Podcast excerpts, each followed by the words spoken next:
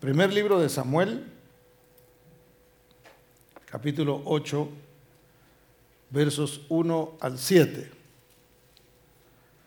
Y vamos a hablar bajo el tema esperando al correcto.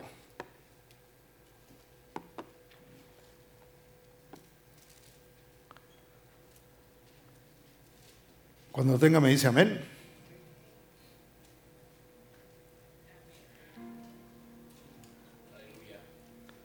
¿Cuántos están contentos, hermanos? Déjenme ver si es cierto.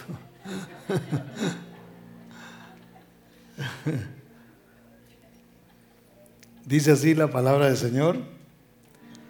Aconteció que, habiendo Samuel envejecido, puso a sus hijos por jueces sobre Israel. Y el nombre de su hijo primogénito fue Joel. Le puso un bonito nombre, con un bonito significado. Y el nombre del segundo, Abías. Y eran jueces en Beerseba. Pero no anduvieron los hijos por los caminos de su padre. Antes se olvidaron tras la, se volvieron, perdón, tras la avaricia, dejándose sobornar y pervirtiendo el derecho. Entonces todos los ancianos de Israel se juntaron y vinieron a Ramá para ver a Samuel y le dijeron, he aquí, tú has envejecido y tus hijos no andan en tus caminos. Por tanto, constitúyenos ahora un rey que nos juzgue, como tienen todas las naciones.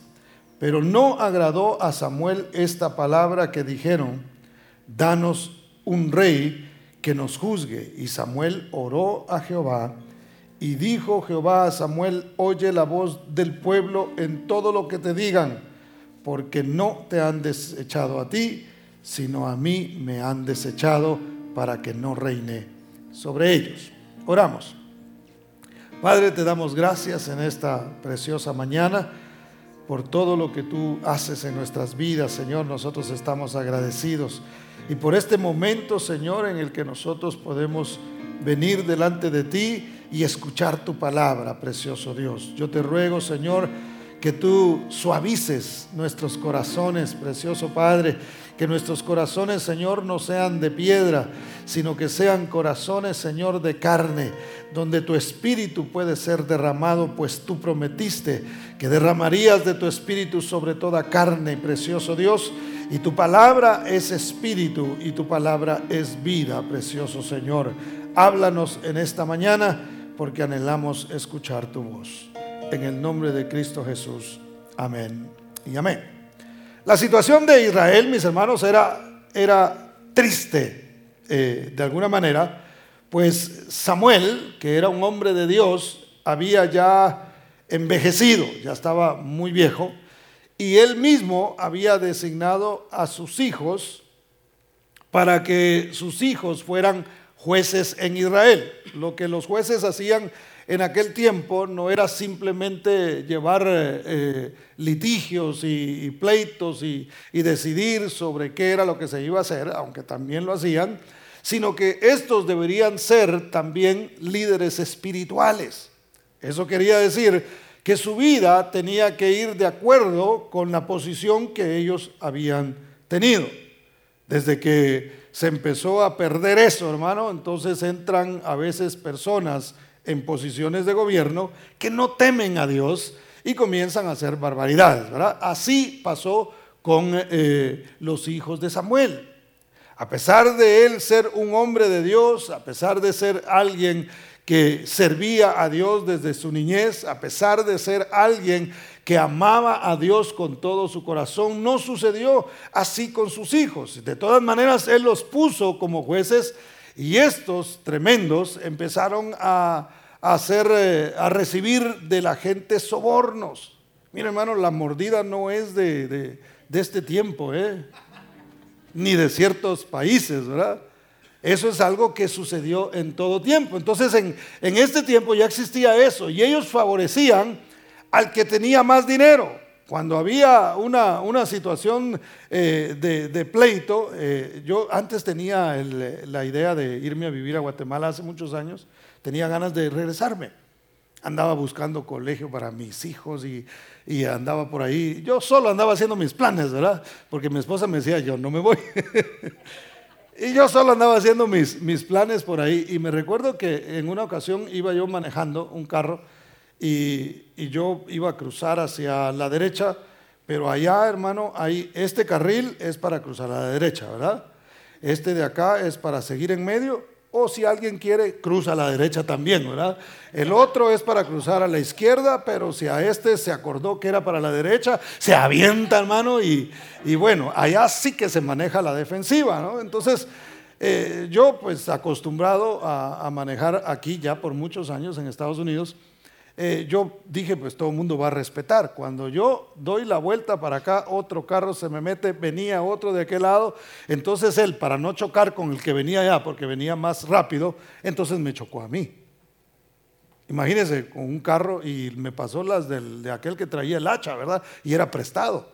No era ni siquiera un vehículo mío. Entonces yo dije, bueno, va a estar fácil. Él no tenía derecho a cruzar, yo sí. Para no hacerse la larga, llegó la policía. Y, yo dije, bueno, fácil, me van a decir que yo tengo la razón. ¿Sabe cuál fue el veredicto? yo vi que el, del carro, el que me chocó, se fue y platicó con uno de ellos, así como aparte, ¿verdad? Y yo, a mí no se me dio por ir a oír qué era lo que estaban hablando. Y se estaban arreglando realmente. Y cuando llegó conmigo me dijo, bueno, eh, pues la verdad que los dos tuvieron la culpa, me dijo. Y yo me decepcioné tanto, hermano porque dije, no, no, no puede ser. Esto es injusto, esto no debería funcionar de esta manera. Y ahí regresé y dejé de buscar colegios y dejé de buscar todas esas cosas. Dije, mejor no me amargo el alma, ¿verdad? Y, entendí que Dios realmente aquí me quería tener y esa fue una de las, de las señales. Pero qué feo es cuando, imagínense, llegan dos personas, y eso era lo que estaba pasando acá, llegan dos personas a buscar justicia. Y yo decía, a ver, no, pero mira, hazme justicia a mí y aquí está el, dinerito. Y ellos favorecían a las personas que tenían dinero. Entonces, ¿qué sucede? Cuando los ancianos, los líderes también de Israel, comienzan a ver que estos eh, jueces eran corruptos, que no temían a Dios, que no seguían el ejemplo de Samuel, que no tomaban en cuenta a Dios a la hora de tomar decisiones, ellos llegaron con, con, eh, eh, con Samuel, con el profeta, y le dijeron, Samuel, eh, danos un rey. Tus hijos no, no están muy buenos, es más, están malos. consíguenos un rey para que juzgue. Necesitamos un rey así como tienen todas las naciones. Ahora, ¿Cuál es el problema a veces? Fíjese, cuando viene alguna situación a nuestra vida, nosotros queremos resolverlo ya. Si algo no le gusta al ser humano son los procesos, hermano. ¿Verdad que nosotros quisiéramos productos terminados? Cuando usted compra un carro, por ejemplo, usted no va y dice, mire, quiero ver desde que lo están haciendo en la fábrica. ¿eh? Usted llega y, quiere ver cuando están haciendo las llantas y cuando están haciendo... Usted no quiere ver nada de eso. Usted quiere el producto terminado. Ahí está el carro, lo compra y se lo lleva. Usted no quiere pasar por... Mire, y aquí sí que le, le ministran la paciencia a uno, ¿verdad? Porque si usted va al dentista, por ejemplo, y lo llevan por un... Si usted no tiene seguro, le dice, mira, esa muela ya no sirve, te la vamos a sacar, ¿verdad? Y lo que hacen es sacarle los dientes. Pero si usted tiene seguro, ellos obviamente quieren dinero y no estoy eh, denunciando esto, bueno, sí. Pero le, y le hacen un diente y medio medio y luego vuelva por el otro y así lo, y dan ganas de decirle, oiga, pues déle a todos los dientes y sáqueme de aquí, ¿verdad?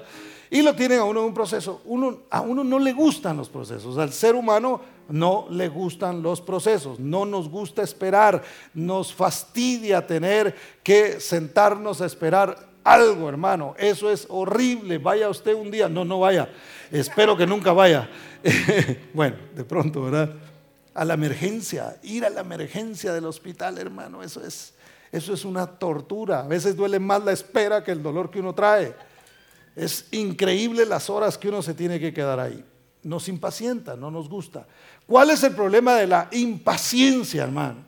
Que a veces nos, empuja a tomar decisiones no correctas. Nos empuja a apresurarnos a solucionarlo en lugar de aprender a esperar y de entender que Dios está en control de todas las cosas. Entonces, ¿qué sucede con el pueblo de Israel, hermano? El pueblo de Israel dijeron, no, no, no, no, de aquí a que nace otro, de aquí a que ponen otro, de aquí a que se levanta alguien, no necesitamos un rey, necesitamos a alguien que nos dirija, necesitamos aquí una solución y vamos a ir con el profeta y le vamos a decir que se consiga un rey. Y es más, ya tenían ellos uno visto. Ya ellos habían mirado a quién realmente ellos iban a, tomar como rey. Ahora, el problema es que se dejaron llevar por los ojos. Vieron a Saúl, hermano, y yo les he comentado a ustedes que Saúl era un hombre muy alto. ¿Cuánto cree usted que medía Saúl? Algunos dicen, hay un libro, aparte de la Biblia, que habla de Saúl y dice que él medía aproximadamente siete pies. Usted ha visto una, mire, más alto que Shaquille O'Neal, hermano. Era Saúl, es lo que se cree. Dice que a todos, a todos los israelitas los miraba por debajo del hombro. Era grande. Entonces el pueblo de Israel dijo, nosotros tenemos luchas, tenemos pleitos, tenemos pleitos con los filisteos. ¿Y los filisteos qué tienen, hermano? Gigantes. Se recuerda que ahí estaba Goliat. Y Goliat no era el único. Goliat tenía sus hermanos y era de una familia de gigantes y había muchos gigantes. Entonces eh, eh, dijeron, no, no, no, nosotros necesitamos un rey que sea grande, que sea alto, uno que nos pueda defender, que se pueda poner al tú por tú con Goliat y con todos esos filisteos y que él pueda entonces darnos la victoria como pueblo. Sin embargo, hermano, eh, usted sabe que cuando Goliat apareció, uno de los que estaba escondido era Saúl.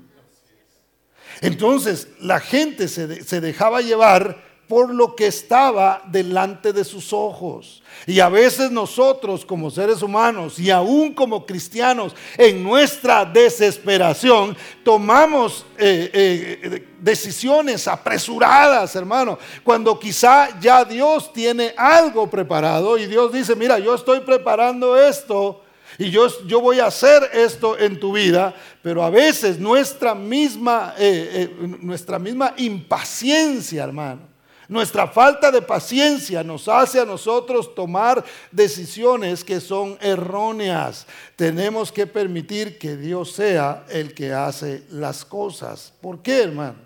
¿Por qué fue un error que ellos eh, eh, escogieran a Saúl? Porque Saúl realmente al principio era una persona que mostraba cierta humildad, mostraba así cierta, eh, como les menciono, fuerza en él, pero al mismo tiempo parecía ser un hombre muy espiritual. ¿Se recuerda cuando andaba buscando las burras? No. Se le perdieron unas burras. si no lea la Biblia, ahí está la historia. Y cuando andaba por ahí buscando, hermano, eh, de repente dijo, hey, hay algún profeta aquí que, que nos pudiera, y buscó de la palabra de Dios para resolver la situación por la que él estaba pasando. Entonces él mostraba cierta espiritualidad, pero después terminó sacando las uñas, hermano. ¿Usted ha conocido a alguna persona alguna vez que era diferente cuando usted lo conoció y de repente como que sacó las uñas? Mi esposo dirá alguna, ¿verdad? o mi esposa dirá algún, varón. Yo sé que aquí no, hermanas, por favor no me miren mal. Eso lo dije nada más porque esto se graba y sale ahí. Y de pronto ahí hay alguien, ¿verdad? Pero a alguien le, sucedió, quizá no, no entre parejas, no quiero causar pleitos el día de hoy. Pero ¿verdad que a veces nos desilusionamos con alguien que nosotros pensábamos que era? Hermano, y aquí aprovecho. Cuidado, muchachas solteras. Ah, están allá. no, pero hay algunas aquí también, algunas jóvenes acá. Cuidado, observen bien. Porque a veces los príncipes se convierten en sapos. De verdad. Digo, más claro no se la puedo poner, ¿verdad? Denle un aplauso al Señor porque les voy a dar.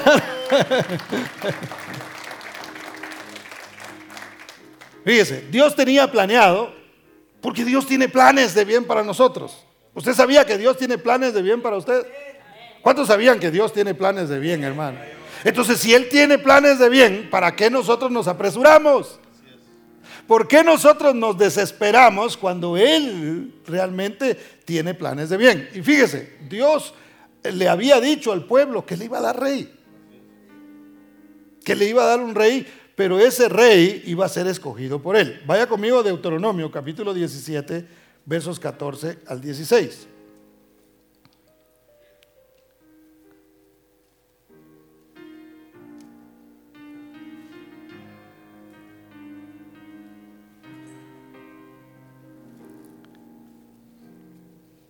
Deuteronomio 17, 14. ¿Lo tiene? Me dice amén.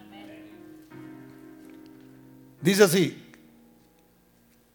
cuando hayas entrado en la tierra que Jehová tu Dios te da y tomes posesión de ella, esto era hablándole Dios al pueblo de Israel, y la, y la habites y digas, pondré un rey sobre mí como todas las naciones que están en mis alrededores, ciertamente, mire, Dios ya sabía que el pueblo iba a decir esto.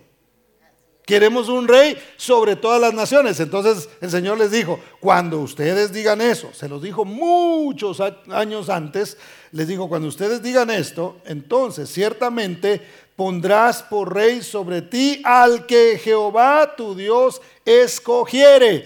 ¿Quién lo tenía que escoger? Dios, Dios tenía que escoger el, rey que sería para ellos. Dice, de entre tus hermanos pondrás rey sobre ti, no podrás poner sobre ti a hombre extranjero que no sea tu hermano. Pero él, él no aumentará para sí caballos, ni hará volver al pueblo a Egipto con el fin de aumentar caballos, porque Jehová os ha dicho, no volváis nunca por este camino. La clave está en la paciencia. Mientras ellos estaban viendo a Saúl como la solución al problema que ellos tenían, Dios estaba preparando la solución conforme él quería que fuera. Él estaba preparando a David, porque David no es que salió de allá y, Dios mismo se sorprendió y dijo, ah, este es el que voy a poner. No, Dios ya le había puesto a él eh, eh, eh, ya había puesto sus ojos en él. Entonces David, allá donde nadie lo conocía, un muchachito por ahí cuidando algunas ovejas, peleándose con osos, hermano. Imagínese usted un muchacho de unos 15, 16 años peleándose con osos y peleándose con leones. Nadie lo conocía, pero Dios lo estaba preparando. Dios estaba poniendo de su espíritu sobre él para que él tuviera la capacidad, si era fiel con, con, las ovejas que tenía ahí, sería entonces un buen líder sobre Israel,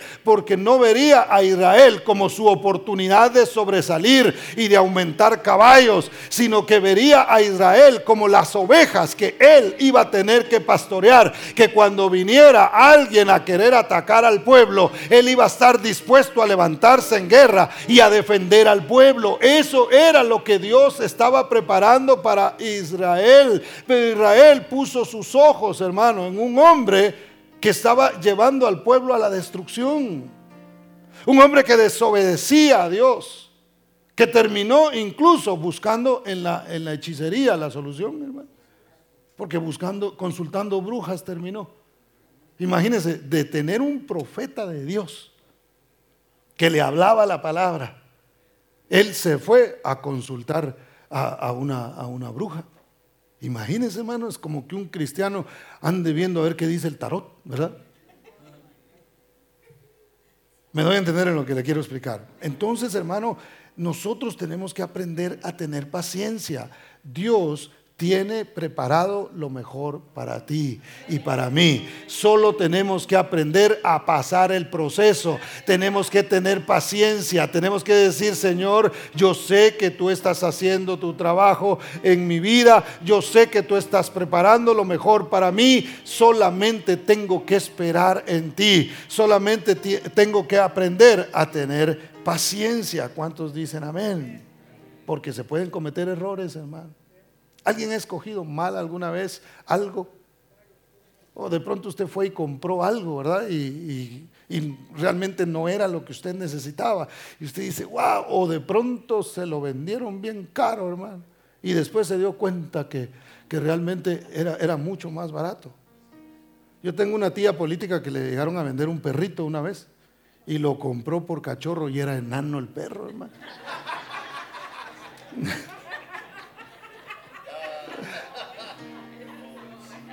Tomó mala la decisión, ¿verdad? Parecita mi tía, que Dios la bendiga.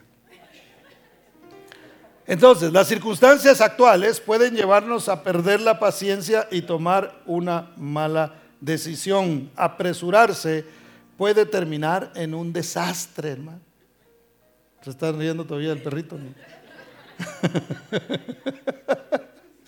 Pero son, de veras son casos de la vida real, hermano. Yo no estoy contando un chiste. Eso sucedió realmente.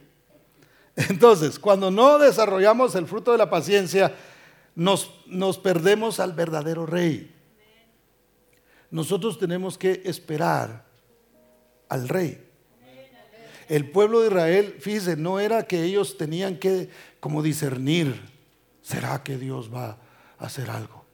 ¿Será que Dios no vamos a escoger porque no hay nada? No, había algo ya, había una promesa. Entonces usted y yo tampoco tenemos que estar, ¿y será que Dios? ¿Y Si Dios lo prometió, Dios lo va a hacer, hermano. Y hay gente que comienza a dudar si Cristo va a volver a la tierra. Si Él dijo, si Él prometió que regresaría, Él volverá, Él lo va a cumplir, hermano, así como vino la primera vez, ya se había prometido, se había profetizado y estuvo aquí, también la segunda vez lo va a cumplir. Cristo viene a la tierra, hermano. ¿Cuántos dan gloria al nombre del Señor? ¿Cuántos lo esperan? ¿Cuántos están esperando a ese rey? Mire, si usted deja de esperar a ese rey, corre el peligro de que otro rey de poner sus ojos en otro rey. ¿Qué pide el mundo hoy, hermano?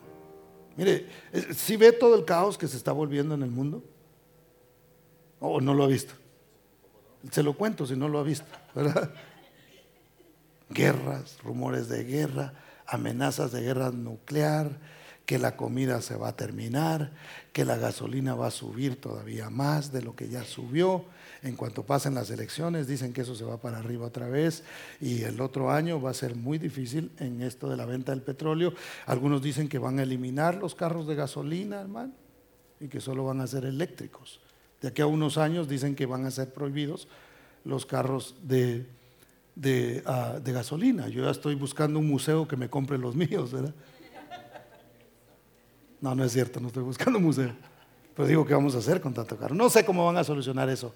Pero se escucha todo eso, hermano. Y dentro del caos que está pasando en el mundo, ¿por qué va a clamar el mundo, hermano? ¡Hey, tenemos un caos acá! Necesitamos a alguien que venga y solucione este problema. Necesitamos una mente brillante de alguien que se levante y diga, vamos a hacer esto, vamos a hacer aquello y vamos a hacer el otro. Y la gente comienza a poner su mirada en políticos, hermano, que no tienen la capacidad de resolver absolutamente nada. ¿Sabe qué necesita este mundo? Al verdadero rey. El problema de no esperar a ese rey es que nos van a traer otro. Y la gente va a recibir a ese. Mire, Israel no recibió al que le mandaron. No lo recibió. Y entonces están esperando ellos uno. Y cuando aparezca uno que diga que ese es, lo van a reconocer. Esta historia se va a volver a repetir. En ese sentido. Ellos van a recibir. Ahora, volvamos a nosotros. Si nosotros no ponemos nuestra esperanza en el verdadero rey, la solución que se nos presente la vamos a tomar como la correcta y ahí es donde vamos a cometer errores, hermano. Tenemos que vivir expectantes de que Cristo va a aparecer. Es cierto, un día vendrá, hermano, y, Él establecerá su reino en esta tierra. Pero mientras eso pasa, Él quiere aparecer en cada circunstancia de tu vida. Él quiere que tú lo esperes a Él. ¿Para qué? Para que sea Él el que traiga la solución a tu vida. Para que sea Él el que te indique qué es lo mejor. Y así dejemos nosotros de estar tomando decisiones eh, erróneas y apresuradas, hermano, sin saber realmente cuál es la voluntad de Dios. ¿Me doy a entender en lo que le quiero explicar? Dele un aplauso al Señor porque Él es bueno. Ahora, ¿cómo hacemos esto, hermano? Mire, tenemos que aprender a esperar en el Señor. Vaya conmigo a Salmo 37. Vamos a leer del verso 4 al 8.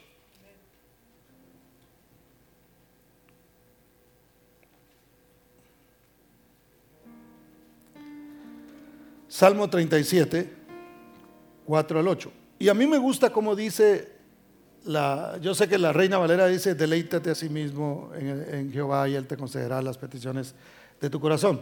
Pero mire lo que dice la Reina Valera contemporánea. Si usted no lo tiene ahí, léalo acá, en la pantalla. Dice así, disfruta de la presencia del Señor y Él te dará lo que de corazón le pidas.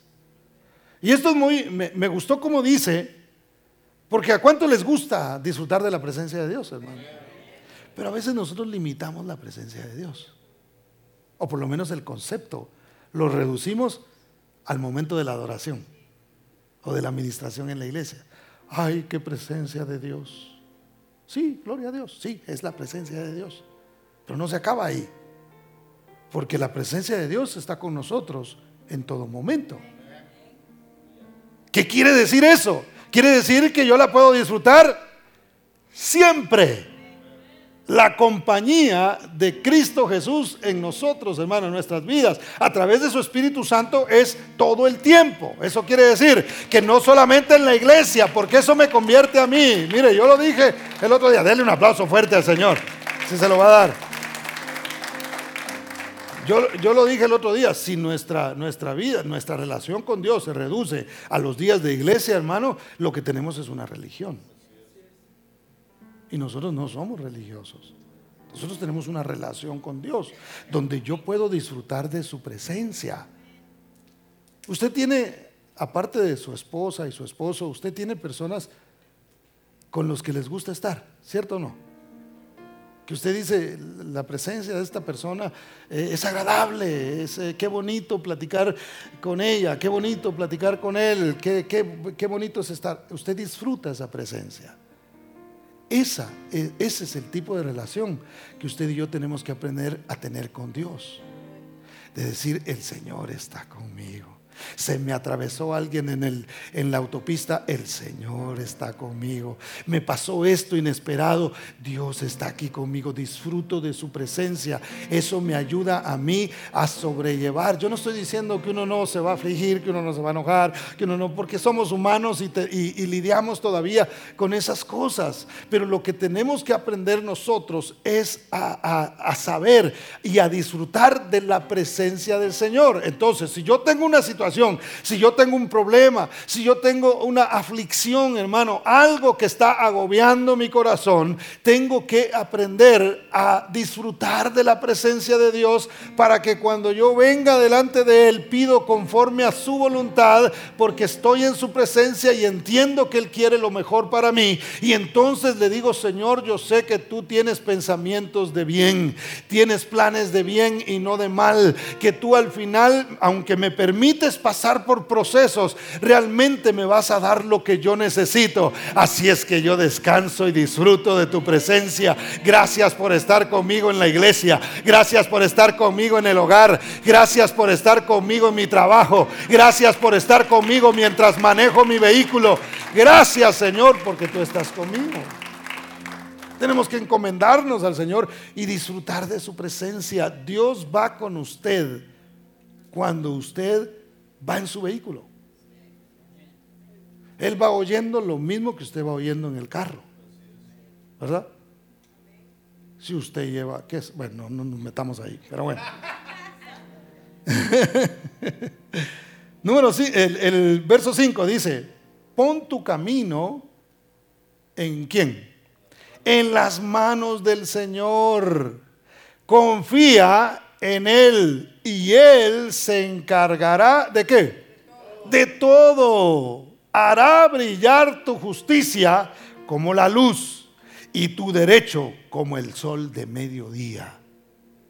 Mire hermano, cuando usted, cuando usted le están haciendo algo, cuando, cuando cometen una injusticia en contra suya, acuérdese de este verso. Porque dice, Él hará brillar tu justicia como la luz. Y luego dice, y tu derecho como el mediodía. Así va a ser. Ayer estaba yo preparando esto y de repente me cayó una llamada, hablé con una persona y, se quejaba de algunas situaciones que estaban pasando en, su familia. Y yo lo que hice fue que mientras me hablaba, como estaba estudiando y, tenía este verso precisamente, se lo mandé, se lo mandé en, texto y le dije, mira el texto que te acabo de mandar después que terminemos la llamada y, deja que Dios te hable. Y yo le dije, mira, deja todo en manos de Dios. Deja todo en manos de Dios porque Él se va a encargar. Hermano, yo tengo un abogado que me defiende, decía un, decía un canto por ahí, ¿verdad? Y cuando yo veo injusticias y cuando, hermano, me, porque no crea a los pastores, no toda la gente, mucha gente nos quiere, gloria a Dios por eso, ¿verdad? Pero no todos. Y no todos piensan bien de uno. No todos tienen buenos pensamientos hacia, hacia nosotros, nos critican, nos malinterpretan, qué sé yo. Y, a veces toca oírlo. Hay ingratos que se atreven a decírselo a uno, hermano. Y hace poco a mí me pasó algo así. Y yo tenía ganas de defenderme, yo tenía ganas de discutir y, tenía, eh, eh, tenía varias cosas que quería decir, hermano. Yo simplemente le dije, Señor, en, mi mente yo estaba, Señor, ayúdame a mantener la calma, ayúdame a no caer en lo mismo que esta persona está cayendo. Me voy a volver igual que ella si yo me, pongo a discutir. Entonces simplemente le respondí lo mejor que pude sin ofenderle, aunque ella sí me ofendió a mí, eh, y era familiar. Y mire, hermano, pues, eh, fue tremendo. Pero qué satisfactorio es saber que yo tengo un Dios que me defiende. Que yo no tengo que hacer nada. Que quizá en el momento me voy a quedar con... Uy, me dieron ganas de decirle dos, tres cosas. Pero que de todas maneras, más adelante, más adelante, Dios mismo es, sin que uno quiera nada para la gente, hermano, porque eso tampoco es bueno. No hay que desearle mal a nadie, al contrario, hay que decirle, Señor, ten misericordia. Aún en la misericordia de Dios, la gente se dará cuenta y algunos de ellos hasta vendrán después y dirán, perdóname, yo hice mal, no estuvo bien lo que hice. Tenemos que poner toda causa delante del rey, que sí sabe juzgar con justicia, hermano, del que no se deja sobornar con dinero, del que no se deja sobornar con absolutamente nada, sino que dará la justicia a aquellos que confían en él. ¿Cuántos dicen amén? Dele ese aplauso fuerte al Señor porque él es bueno. Y me encanta esto, hermano. Porque mire lo que dice el verso 7, guarda silencio ante el Señor. ¿Quiere que se lo diga un poquito más claro? Cállate. O sea, a veces, a veces estamos...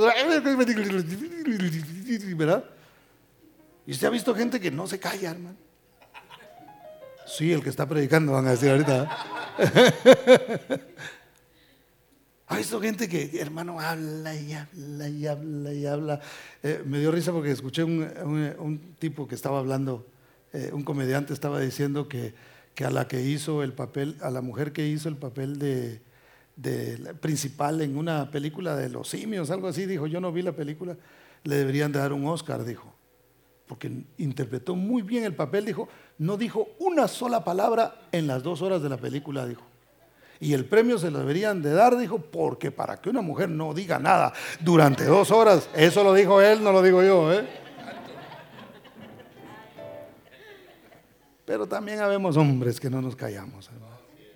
Y tenemos argumentos y tenemos cosas y estamos quejándonos y estamos, a veces con Dios nos estamos quejando y el Señor a veces dice, cállate, cállate. Porque el estar hablando y tanta cosa que tú estás diciendo, como eso es lo que estás oyendo, recuérdese que la fe viene por el oír y por el, por el oír la palabra. Pero si yo cierro mi oído a la palabra y soy solo yo el que estoy hablando, yo soy el que estoy ministrando mi alma. porque yo estoy hablando y yo estoy diciendo, pero esto me pasa. Y, cada vez que estoy eh, acordándome y comentando de lo que, de lo que me hicieron y de, lo mal que, que, se escuchó y estoy ministrando mi alma. Y entonces, hermano, lo que estoy haciendo es que no recibo lo que Dios realmente tiene para mí. ¿Por qué no mejor esperar al rey? A que Él juzgue a que Él diga y que lo haga con justicia. Entonces dice, dice la palabra, hey, guarda silencio delante del Señor. Deja que Él actúe, deja que Él haga. Espera en Él, dice. No te alteres por los que prosperan en su camino, ni por los que eh, practican la maldad. Desecha la ira y el enojo. No te alteres, que eso empeora las cosas. Alterarse no le va a servir a usted de nada, hermano. Alterarnos no nos va a servir de nada. Tenemos que guardar, aprender a guardar la calma. Y mire, y más que todo en el hogar. En el hogar yo creo que tenemos que aprender a guardar la calma. No hay necesidad de alzar la voz, de discutir, cuando nosotros tenemos alguien que rige en nuestras vidas, que es un rey, que se llama Jesucristo. No hay necesidad de que nosotros querramos resolver o buscar soluciones de alguna manera cuando, cuando debemos aprender a esperar en Él Decirle, Señor, tú vas a hacer ese milagro. No sé por qué lo estás alargando. Ya lo siento yo demasiado largo, pero tú sabes lo mejor. Tú sabes lo que estás haciendo conmigo. Yo voy a guardar silencio. No voy a reclamar absolutamente nada, ni a la gente, ni a ti. Voy a aprender a esperar y yo sé que tú harás tu voluntad en mi vida. Hermano, usted y yo debemos experimentar eso tenemos que aprender a esperar en el Señor. ¿Cuántos dicen amén? Dale un aplauso fuerte al Señor porque Él es bueno. El pueblo de Israel escogió, escogió mal, se apresuró y las cosas fueron de mal en peor. Ahora, Dios siempre dará lo mejor a los que le dejan a Él la elección. Ayer eh, estuve casando una pareja acá y les entregaron una Biblia. No sé realmente qué pasó por sus mentes cuando les entregaron la Biblia, aunque ellos sabían que eso iba a suceder, era parte de la, de la ceremonia, pero yo la puse en las manos de, de ellos y les dije, el mejor consejero que existe es Dios, porque Él realmente lo sabe todo, Él es el experto. Y usted, hermano, yo lo he dicho en un par de oportunidades acá, cuando usted se encuentra en algo que usted no sabe cómo arreglar, usted busca a un experto que se lo arregle, ¿cierto?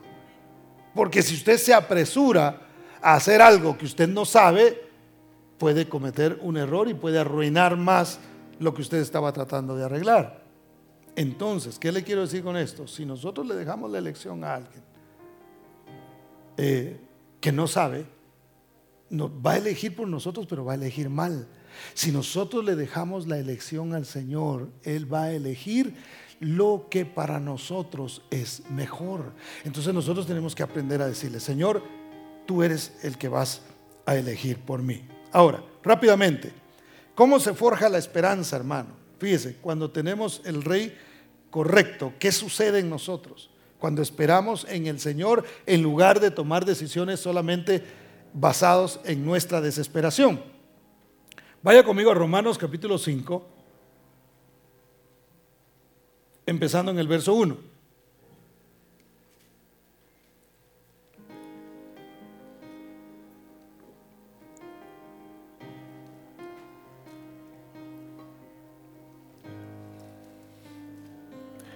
Y me gusta cómo dice la,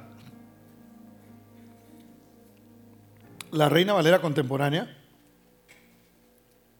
dice así, así pues, justificados por la fe, tenemos que paz con Dios por medio de nuestro Señor Jesucristo.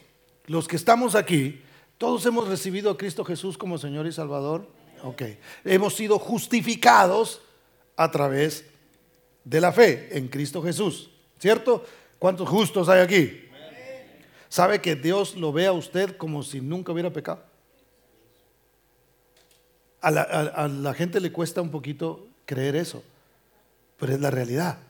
Delante del Señor, por lo que Cristo hizo en la cruz del Calvario, nos presentamos delante de Dios como justos. O sea, es como que, como que usted vaya a la corte después de deber muchos tickets y le dice, no aparece nada aquí, no hay ningún ticket, no hay ninguna acusación en contra tuya, por favor vete a tu casa, no hay nada en ti. Así nos mira el Señor a nosotros, hemos sido justificados. El haber conocido a Cristo nos ha traído a nosotros qué? Paz. ¿Qué, ¿Cuál era la promesa del Mesías? Que Él sería príncipe de paz. Entonces, Él ha venido a establecer paz sobre nosotros. Cuando aprendemos eh, a esperar en el Señor, hermano, aprendemos a disfrutar su presencia porque tenemos paz. Mire, eh, eh, de veras, hermano, Dios a nosotros nos llamó a vivir en paz. A vivir tranquilos. Tenemos paz para con Dios y al tener paz para con Dios, eso significa que nosotros nos convertimos en personas pacificadoras que recibimos del Señor la paz, porque eh, eh, estar en paz con Dios es, es lo contrario de estar en pleito, ¿verdad? Y eso es lo que hay que ver.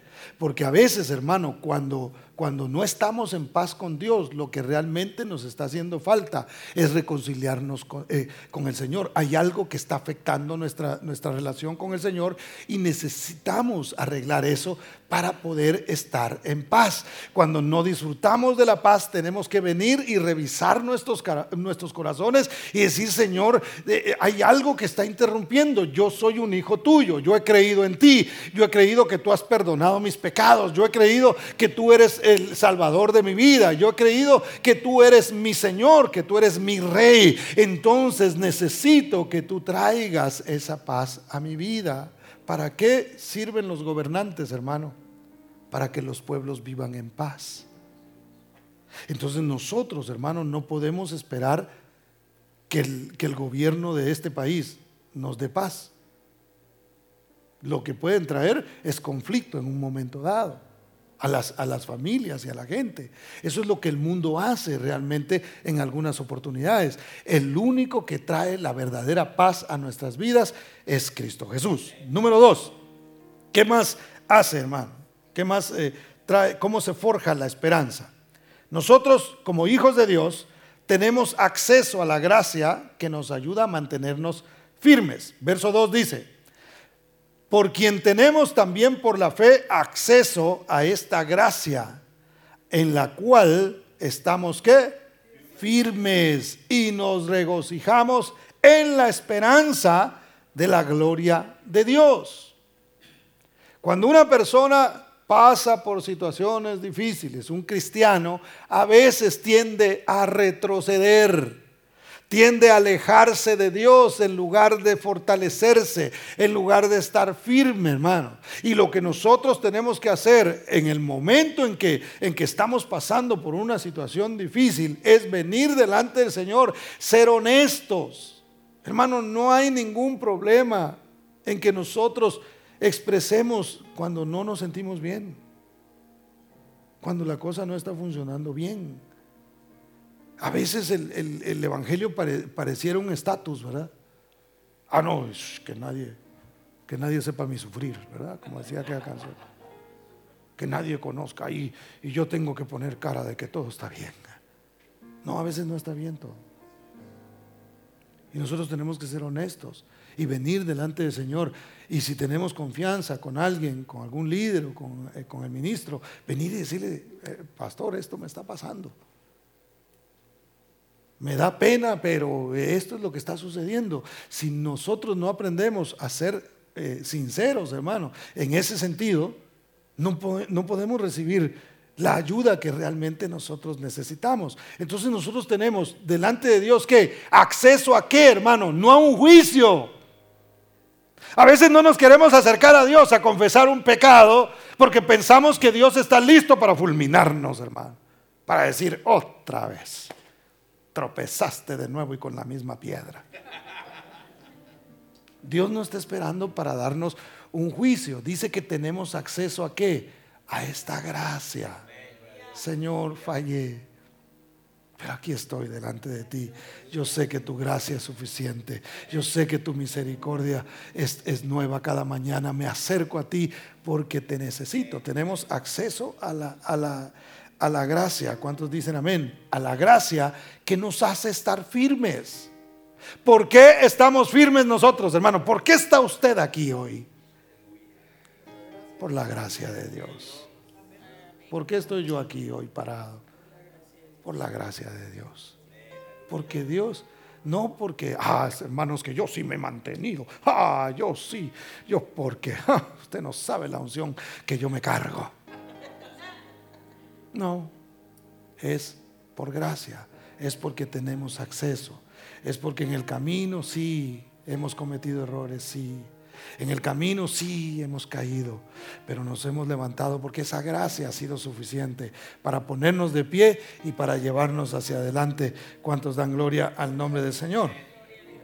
Número tres, aprendemos a gozarnos en los procesos difíciles esperando el buen resultado. Verso 3 dice, y no solo esto, sino que también nos regocijamos en los sufrimientos, porque sabemos que los sufrimientos producen resistencia. ¿Cuántos han levantado pesas aquí? No se nota. ¿eh? Ah, no, no es cierto. No es cierto, hermano. Sí se nota. Se ven bárbaros. ¿Verdad que usted a veces vengo agresivo el día de hoy? ¿Verdad que los que han levantado pesas? Yo sé que algunas mujeres también han levantado pesas a veces, nada más que les dio pena levantar la mano. Pero ¿verdad que usted empieza con una pesita así? Y poco a poco le van dando una más. Si usted agarra un entrenador, poco a poco él mismo lo va, lo va impulsando y le va diciendo, aquí está, esta hora y esta hora. Y cuando uno mira la, el peso uno dice, no hombre, con esto yo no voy a poder. Pero realmente en ese proceso, aunque es incómodo, es doloroso. Hermano, hacer ejercicio al siguiente día, eso es como que a uno lo han apaleado. Y por eso es que algunos, al recibir ese dolor, ya no siguen. Yo les animo, si usted empezó, siga, siga. Siempre va a doler, siempre va a doler, porque lo que usted está haciendo es ejercitando sus, sus músculos. Y no, no es por cuestiones de estética, eso le va a ayudar a usted a vivir una vida un poco más saludable. Digo, aprovechando el minuto de salud con César Martínez, ¿verdad? Pero ¿por qué le menciono esto? Porque lo quiero trasladar a lo espiritual. Los procesos son, son a veces dolorosos. Ah, usted ha oído a alguien que está haciendo ejercicio. Ah, pero es un dolor sabroso, es un dolor rico, dicen, ¿verdad? Porque saben que están esperando un resultado de ese ejercicio que están haciendo.